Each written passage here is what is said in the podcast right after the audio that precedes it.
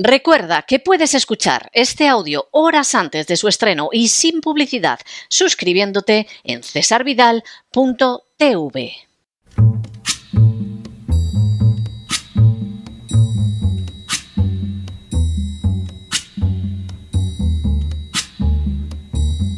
La voz con César Vidal, desde el exilio. When the night has come and the land is dark and the moon is the only light we'll see. No, I won't be afraid. Oh, I won't be afraid. Just as long as you stand, stand by me. Muy buenos días, muy buenas tardes, muy buenas noches y muy bienvenidos a esta nueva singladura de La Voz. Soy César Vidal, hoy es el jueves 22 de febrero de 2024 y me dirijo a los hispanoparlantes de ambos hemisferios, a los situados a uno y otro lado del Atlántico y del Pacífico y como siempre lo hago desde el exilio.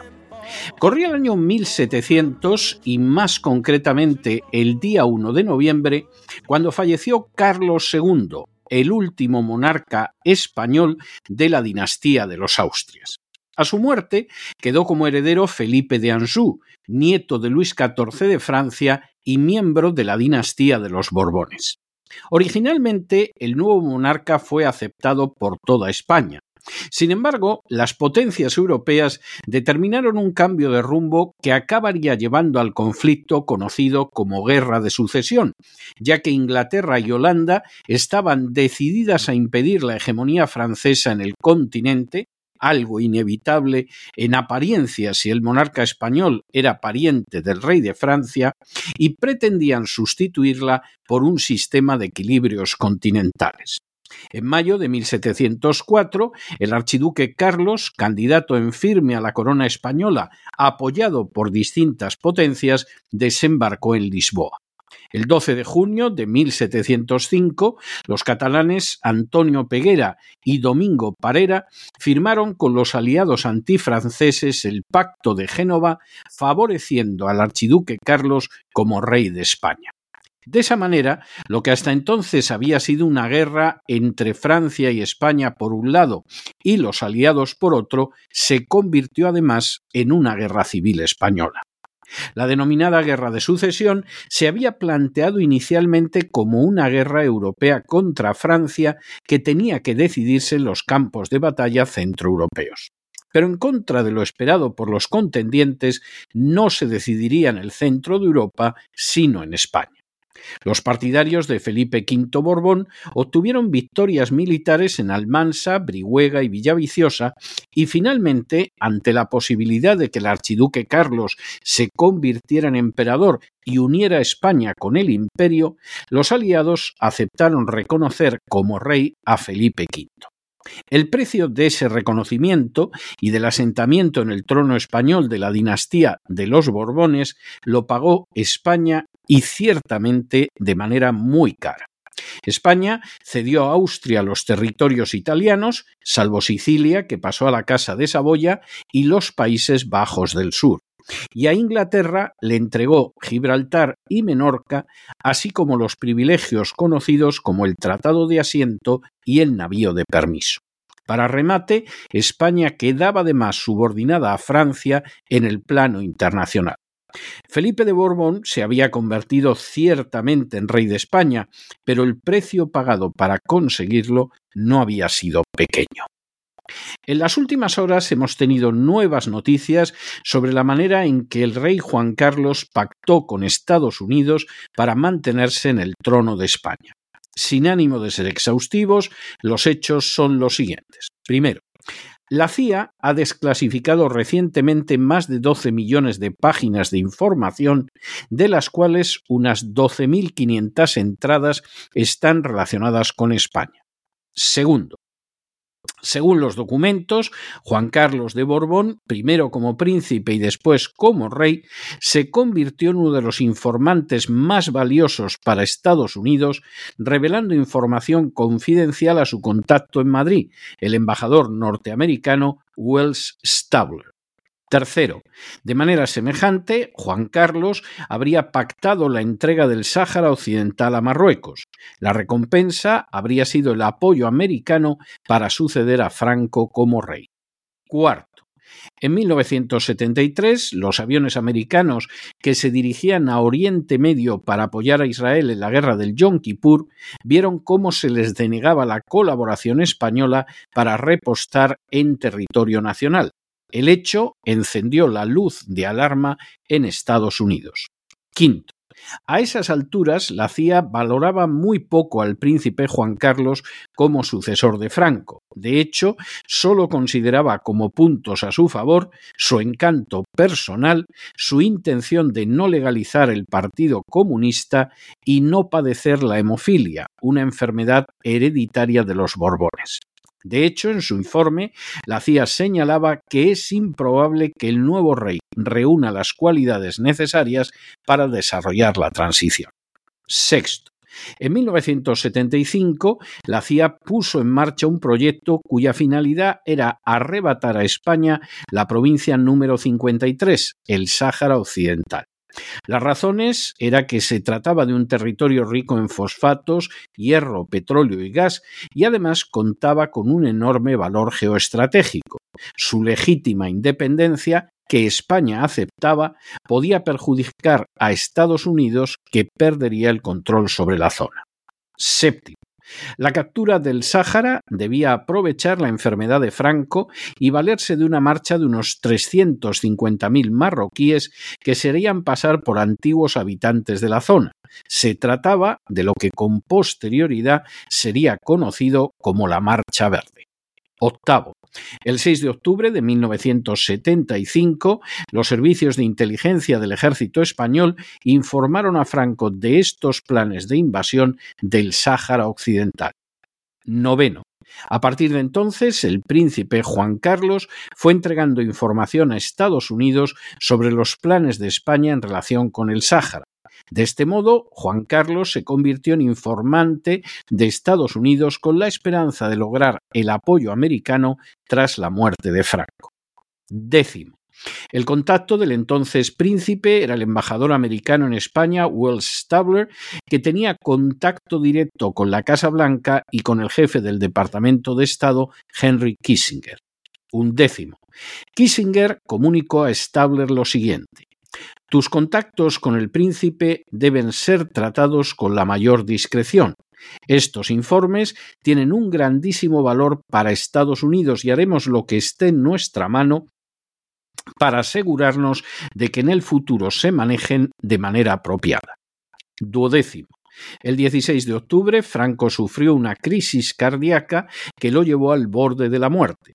Juan Carlos solicitó entonces ayuda al embajador Stabler para que intercediera en su favor ante el presidente del gobierno español, Carlos Arias Navarro, con la finalidad de convencerlo de que Franco le traspasara ya el poder.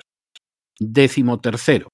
Dejando de manifiesto quién controlaba la situación, Kissinger se negó en rotundo a conceder a Juan Carlos su petición y señaló en una comunicación con el embajador No estás, repito, no estás autorizado a mediar con Arias en este momento.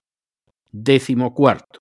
El 31 de octubre de 1975, Juan Carlos asumió de manera interina la jefatura del Estado en funciones debido a la enfermedad de Franco. El mismo día de la toma de posesión de su nuevo cargo, Juan Carlos presidió su primer Consejo de Ministros. A esas alturas ya había enviado como enlace en Washington a su hombre de confianza, Manuel Prado y Colón de Carvajal, un hecho del que no informó al gobierno. Décimo quinto. El 2 de noviembre, Juan Carlos viajó a la capital del Sáhara Occidental, el Ayun, donde afirmó ante las tropas españolas se hará cuanto sea necesario para que nuestro ejército conserve intacto su prestigio y su honor. E igualmente afirmó, No dudéis que vuestro comandante en jefe estará aquí con todos vosotros en cuanto suene el primer disparo. La realidad es que a esas alturas Juan Carlos ya había pactado con Hassan II y con los Estados Unidos los términos de la entrega del Sáhara. Décimo sexto. En uno de los documentos desclasificados, el embajador de Estados Unidos en España comunicaba a Washington Madrid y Rabat han acordado que los manifestantes solo entrarán unas pocas millas en el Sáhara español y que permanecerán un corto periodo de tiempo en la frontera donde ya no hay tropas españolas. El príncipe ha añadido que una delegación representativa de unos 50 marroquíes tendrá permitido entrar en la capital territorial del Ayun. Décimo séptimo. El 4 de noviembre de 1975, Wells Stabler envió a la Casa Blanca un informe general de la situación en España, redactado en gran parte sobre la base de la información que le había proporcionado el príncipe Juan Carlos. Décimo octavo. Kissinger respondió al citado informe señalando que el interés de Estados Unidos reside en empujar a Juan Carlos a que dé un giro gradual, pero de manera decidida y no demasiada lenta, hacia la democratización. Debemos darle el apoyo que él claramente está solicitando de Estados Unidos. Décimo noveno. Kissinger añadía no favoreceremos a ningún partido político en concreto más allá de las decisiones democráticas, pero anticipamos que la transición estará en manos básicamente del bloque conservador. Vigésimo. Además de señalar como negativa una posible presencia del Partido Comunista en un futuro gobierno español, Kissinger sentenciaba los países de la Europa Occidental deberían participar en la toma de poder de Juan Carlos y en el funeral de Franco en una base positiva para el futuro, no en términos de recriminaciones sobre el pasado. Vigésimo primero. El 6 de noviembre de 1975, tal y como se había planeado, la Marcha Verde marroquí invadió el Sáhara. Los campos de minas y los soldados españoles se retiraron de la frontera. Vigésimo segundo. Ante la invasión marroquí, la ONU urgió a Hassan II a retirarse y a respetar la legalidad internacional. El Consejo de Seguridad se pronunció aprobando la resolución 380 en la que se decía se deplora la realización de la marcha y además que se instaba a Marruecos a que retirara inmediatamente del territorio del Sáhara Occidental a todos los participantes en la marcha. La realidad es que ya estaba pactada la invasión del Sáhara por Marruecos, despreciando los derechos legítimos de los saharauis. Vigésimo tercero. Durante los meses siguientes, los contactos de Juan Carlos con el embajador americano fueron continuos. Además de las repetidas conversaciones telefónicas entre ambos, se encontraron en persona en la base militar de Torrejón en una cita con estudiantes del National War College o en Palma de Mallorca. Vigésimo cuarto.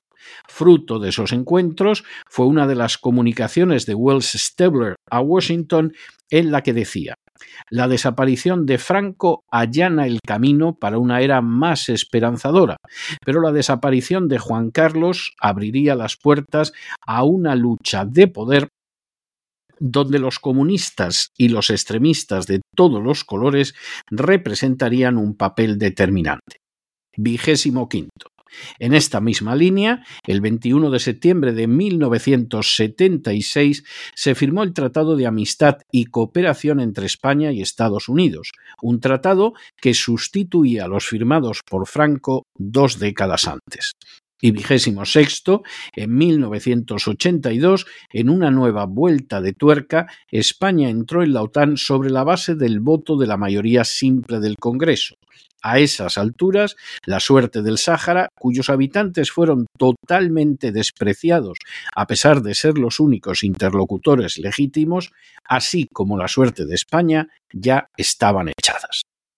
Aunque el reinado de la Casa de Austria fue desastroso para España, arrastrando las guerras que no eran necesarias, derrochando recursos tan importantes como los metales preciosos procedentes de las Indias y aniquilando la economía española, el advenimiento de la Casa de Borbón no resultó ni mucho menos gratuito. Precedido por una guerra civil que se prolongó casi década y media, significó además la pérdida de posesiones territoriales de siglos, a cambio de las cuales Felipe V se vio asentado de manera definitiva en el trono español. No solo eso, puede decirse que realmente desde entonces la política exterior española, acertada o errónea, dejó de ser una política independiente para verse vinculada y sometida a los deseos de Francia. Durante todo el siglo XVIII e inicios del siglo XIX, España entró en guerra o a la búsqueda de territorios para los príncipes borbones que no poseían una corona o en sometimiento a las directrices de Francia. De hecho, esa subordinación a la política francesa se demostraría fatal para España. Si alguien pensó que la restauración de los Borbones en España ya a finales del siglo XX iba a ser gratis, desde luego se equivocó gravemente voluntario informante de unos Estados Unidos a los que veía no sin razón como su verdadera garantía de sentarse en el trono, el príncipe Juan Carlos no dudó en respaldar la invasión del Sáhara por Marruecos, decidida por Estados Unidos, y enunciar mucho más que en la época de Franco la política exterior española a los deseos de la Casa Blanca. El trono, sin lugar a dudas, lo consiguió, pero como a inicios del siglo XVIII no fue sin pérdidas territoriales para España, sin el abandono de terceros inocentes, en este caso los saharauis, y sin perder la independencia en su política exterior. Sin duda, en ambos casos, el entronizamiento de un Borbón no le salió nada gratis ni a España ni a los españoles y no parece que las consecuencias hayan sido felices. Peor aún resultarían para el pueblo saharaui que a día de hoy sigue sufriendo la despiadada invasión de su territorio por el régimen despótico de Marruecos. Pero no se dejen llevar por el desánimo o la frustración. Y es que a pesar de que los poderosos muchas veces parecen gigantes, es solo porque se les contempla de rodillas, y ya va siendo hora de ponerse en pie. Mientras tanto, en el tiempo que han necesitado ustedes para escuchar este editorial, la deuda pública española ha aumentado en cerca de 7 millones de euros. Y es que, aunque no sea de lo más caro de la administración del Estado, la Casa Real tiene sus costes. Muy buenos días, muy buenas tardes, muy buenas noches. Les ha hablado César Vidal desde el exilio. Que Dios los bendiga.